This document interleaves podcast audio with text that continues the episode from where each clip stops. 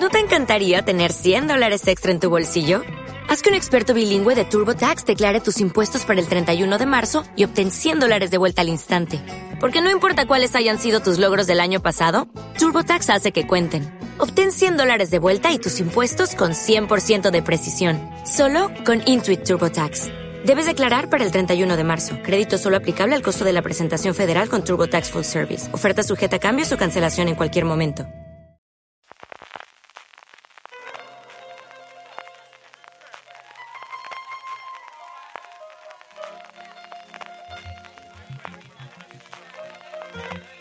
Estás escuchando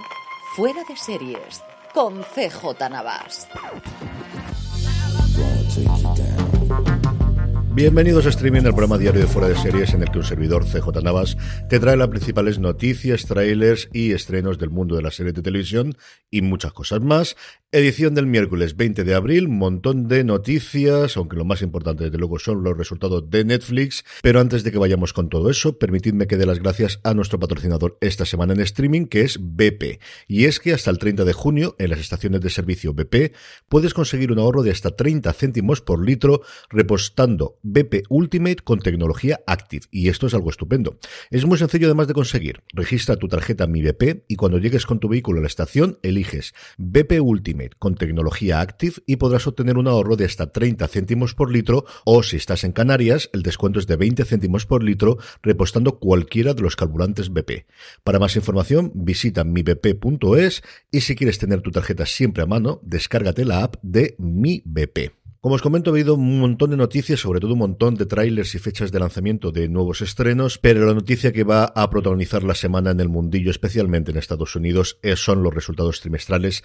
de Netflix. Lo presentaba como es habitual al cierre de la sesión bursátil de hoy día martes, y lo que tenemos es un número muy grande, números un poquito más pequeños, y luego la confirmación de que Netflix va a tomarse muy en serio el tema de las contraseñas. Vamos por partes. La cifra gorda son menos 200.000. Esos son los suscriptores que ha perdido 200.000 suscriptores en el primer trimestre, cuando ellos esperaban su previsión era aumentar 2,5 millones. ¿A qué se debe esta diferencia de 2,7 millones de suscriptores que, como ellos mismos se impusieron en la única métrica, o al menos la métrica principal por la que parece que los inversores cifran si las cosas van bien o mal en Netflix? Pues por un lado, a que han tenido que descontar los 700.000 usuarios que tenían en Rusia, ellos mismos dicen que si no hubiesen incrementado en 500.000 los suscriptores a nivel mundial, que aún así le faltarían 2 millones, y luego que han perdido prácticamente en todos los sitios, excepto en la región de Asia-Pacífico, que es su gran vector de crecimiento, especialmente en la India, donde han aumentado un millón, han perdido suscriptores en Estados Unidos y, Canadá 640.000. En Europa, Medio Oeste y África 300.000. En Latinoamérica, que esta me ha sorprendido muchísimo, 350.000. Hasta tal punto ven las cosas negras en el apartado de suscriptores que ya están preveyendo un descenso de 2 millones adicionales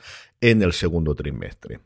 Sobre las contraseñas, cuando analizan a qué se ha debido esta caída o qué soluciones puede tener, hay un punto importante porque yo creo que es la primera vez en la que esto lo han hecho público y es que ah, dicen que además de los 222 millones de hogares que tienen suscritos en la plataforma, habría una estimación, ellos estiman en 100 millones de hogares adicionales que mm, comparten contraseña.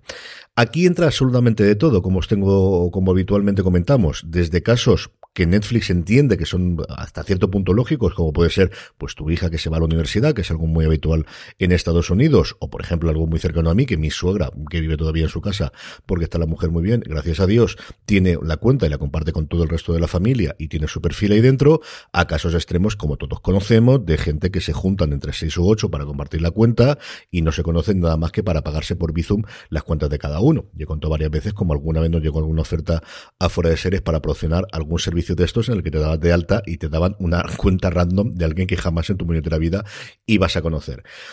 Parece que se van a poner bastante serio con la parte del piloto para tener esas dos salidas que os comenté en su momento, bien dar la opción de si son cuentas de este segundo tipo, que cada cual se haga la suya, y si son cuentas más del primer tipo, pues que con una costa adicional puedes tener esa persona que normalmente no está debajo de tu techo, y pero que sí tiene sentido que esté dentro de la cuenta familiar, la puedas tener e incrementar por ese lado el rendimiento. El otro número grande es el leñazo que se están pegando en la cotización de la acción. Ahora cuando estoy grabando esto, que son aproximadamente las once y media de la noche, eh, horario peninsular español, estaba bajando un 25% en las operaciones que hay fuera de mercado. Una vez que se ha cerrado la cotización, volvería a precios que no había tenido Netflix desde el 2019, así que se habría limpiado todo el ascenso inmenso que tuvieron durante los años de la pandemia y veremos a ver qué cosas lleva esto en cuanto a la estrategia,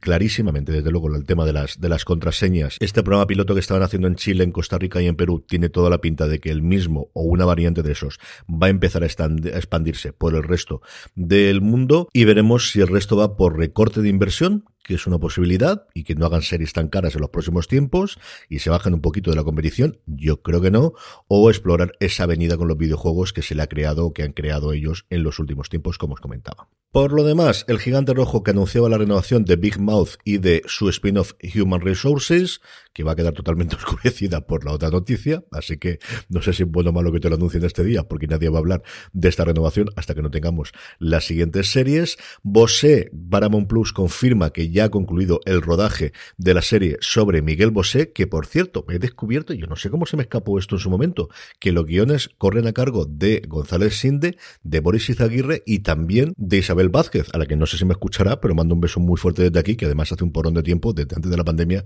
que no nos vemos. Starzfeld, por su lado, que anuncia el reparto, o el, resto del reparto de Nacho, una industria XXL sobre la vida de Nacho Vidal, me ha hecho mucha gracia la nota de prensa porque dice que se unen al elenco Pepa Charro, Edu Soto y Miriam Giovanelli, y aquí uno da marcas, o se queda claro la edad que tiene uno, porque yo hubiese destacado a Carmen Conesa y a Nancho Novo. Pero bueno, al final, cada uno tiene esa edad. ¿Qué papeles van a hacer las nuevas incorporaciones? Pues tenemos desde la gente del mítico Club Badag de Barcelona, tenemos a, pues quizás el padre del porno en España como José María Ponce y su mujer María Bianco, actrices que compartieron pantalla con Nacho Vidal como Sofía Evans y un largo etcétera que vienen todos en la nota de prensa que podéis encontrar en fuera de series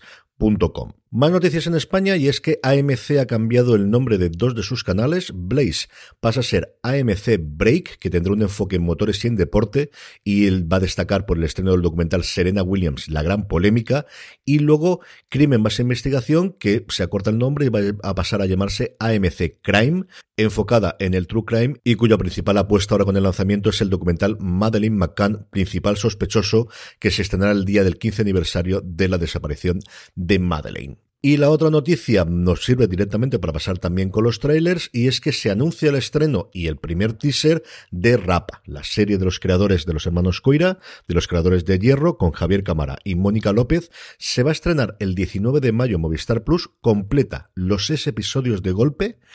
En esta estrategia rara, bueno, ¿qué voy a contar yo que me parece a mí las estrategias raras de Movistar Plus que nos dijese el miércoles pasado? Pero una serie que le funcionó tan bien como Hierro, que tiene además a Javier Cámara en este caso como grandísimo atractivo, además de Mónica López, por no desmerecer, pero bueno, un Javier Cámara que ha recogido todos los premios de interpretación en serie recientemente con la trilogía de Juan Carrasco, y que leche, que Javier Cámara, que se estrene completa el jueves 19, cuando todo el mundo está yendo a, las series semanales, tiene pinta de que están muy contentos con cómo le ha funcionado la segunda temporada de la unidad y ven que este es el camino y que luego funcionará el boca oreja. Esto es lo que tiene. El teaser, como os digo, lo tenéis. Más trailers. Now and Then, la serie de Bambú Producciones para Apple TV Plus, la primera, según ellos, bilingüe en español e inglés, aunque sería discutible si Acapulco eso ya no lo tenía antes, pero esta es la forma que han decidido verla. Ya tenemos un primer, este sí, trailer de dos minutos y pico, con toda la gente que conocíamos ya en el elenco, Maribel Verdú, Rosy Pérez, Cerco Ivanek, por cierto que hemos confirmado en el tráiler se ve que estos dos van a ser de los investigadores que en su momento investigaron el parece que crimen o el accidente que hubo hace 20 años de los personajes cuando eran jóvenes y ahora vuelven a retomar la investigación en la que parece que estos vuelven a estar involucrados de adultos y luego mm, me ha sorprendido porque en el tráiler yo juraría que he visto a Juana Costa que no aparece en ninguna de las notas de prensa y ni siquiera en el papel final. No sé si es que tiene un papel muy pequeñito, pero en el, vamos, mm, mucho me tengo que equivocar yo para no distinguir a, Juana Acosta en una serie. Ya os digo yo que esa no se me suele escapar. Y yo juraría que hay un momento en el tráiler en el que está casada con alguien y tiene una discusión en la que le dice, me dijiste que nunca me ibas a mentir, estas cosas que ocurren, y, y yo juzgaría, como os digo, que es eh, Juana Costa. Además de esto, Netflix anuncia en un teaser bastante cachondo la tercera eh, volumen, o la tercera edición, la tercera tanda de episodios de Love, Death and Robots. Llegará el próximo 20 de mayo. El teaser tiene sobre todo imágenes de los episodios de las temporadas anteriores, pero también, y es cierto que no los recuerdo todos, pero yo creo que sí que hay alguna de lo que podamos tener en estos nuevos episodios. No están confirmados por parte de Netflix cuántos son, pero el portal IGN dijo el año pasado que volvían a ser ocho igual que en la segunda tanda. Estrenos, cuatro, tres de ellos de Netflix y uno en Disney Plus. En Netflix tenemos Pálpito, él quiere vengarse de los traficantes de órganos que mataron a su esposa, ella fue la que recibió su corazón, cuando se enamoran ninguno sabe lo que los une. Chan, chan, chan, chan. Yamoz S-245, una serie derivada de Into the Light que explora el otro lado de ese mundo post-apocalíptico en el que el sol causa la muerte de cualquiera bañado por su luz y los dos estrenos importantes, desde luego para mí, es en Netflix la segunda temporada de Muñeca Rusa o Russian Doll, que lo he visto en un montón de sitios en el nombre original eh, americano, cuando yo creo recordar que aquí la primera temporada, y hace, es cierto que hace bastante tiempo ya, se tradujo directamente como Muñeca Rusa, vuelve estar interpretado por su creadora Natasha Lyon, vuelven a estar como productoras ejecutivas Lady Helland y Amy Poehler, y tenemos una historia en la que este caso parece que funciona alrededor de viajes en el tiempo, y no quiero contar nada más que la experiencia de ver Russian Doll, si es como la primera temporada, promete que es mucho mejor llegar sin saber nada. De la que sí sabemos mucho, porque es de la que nos faltaba de este trío de series junto con We Crash y con Super Pump, que nos ha llegado de adaptación de fenómenos recientes de de compañías tecnológicas, mezclado con un poquito de estafa, un poquito de ambición, un poquito de dinero, un poquito de todo, un poquito de pin, un poquito de pan, que es The Dropout, al que en España se le ha añadido la continuación de Auge y Caída de Elizabeth Holmes. De las tres es la que mejores críticas ha tenido en Estados Unidos, donde ya se ha estrenado eh, completamente. Amanda Seyfried y también Navin Andrews, irreconocible para aquellos que tenemos la imagen de la cabeza nuestra de perdidos en su papel en la serie suenan muchísimo los dos, especialmente de Holmes, pero también a Navid Andrews, para que sean nominados y posiblemente poder ganar el Emmy este año la historia de Elizabeth Holmes, de Ceranos, de la compañía que iba a revolucionar la analítica y el formato, la forma en la que se hacían las analíticas de sangre en Estados Unidos y en el mundo, que fue un gran bluff, que a principios de este año ha tenido alguno de los juicios iniciales y de la que, como siempre os digo, hay un maravilloso documental llamado La Inventora de Inventor en HBO Max, si os apetece conocer un poquito más sobre el tema. Y terminamos con la buena noticia del día y es que ya se hace presente la compra de MGM por parte de Amazon y es que Prime Video va a incorporar a su catálogo toda la librería de películas de la saga James Bond incluida Sin Tiempo para Morir, la última película recientemente estrenada con Daniel Craig, sin coste adicional, no hay que pagar más allá de lo que paguemos ya por tener el servicio de Prime, todas las películas a partir del 1 de mayo, así que gran momento para hacer maratón de una de las sagas más conocidas, más rentable y veremos a ver qué futuro tiene de la historia del cine. Recordándoos que este viernes 22 inauguramos la segunda edición de Series Nostrum en Altea, que tenéis toda la agenda de actividades, proyecciones, encuentros, charlas y todo el resto de actividades en seriesnostrum.com, tanto para que os apuntéis para verlas si podéis desplazaros al TEA, como si queréis seguirlas a través de Twitch eh, y YouTube en Fuera de Series, y agradeciendo a BP por patrocinar este min esta semana. Me despido esta mañana, gracias por estar ahí recordad, tened muchísimo cuidado y fuera.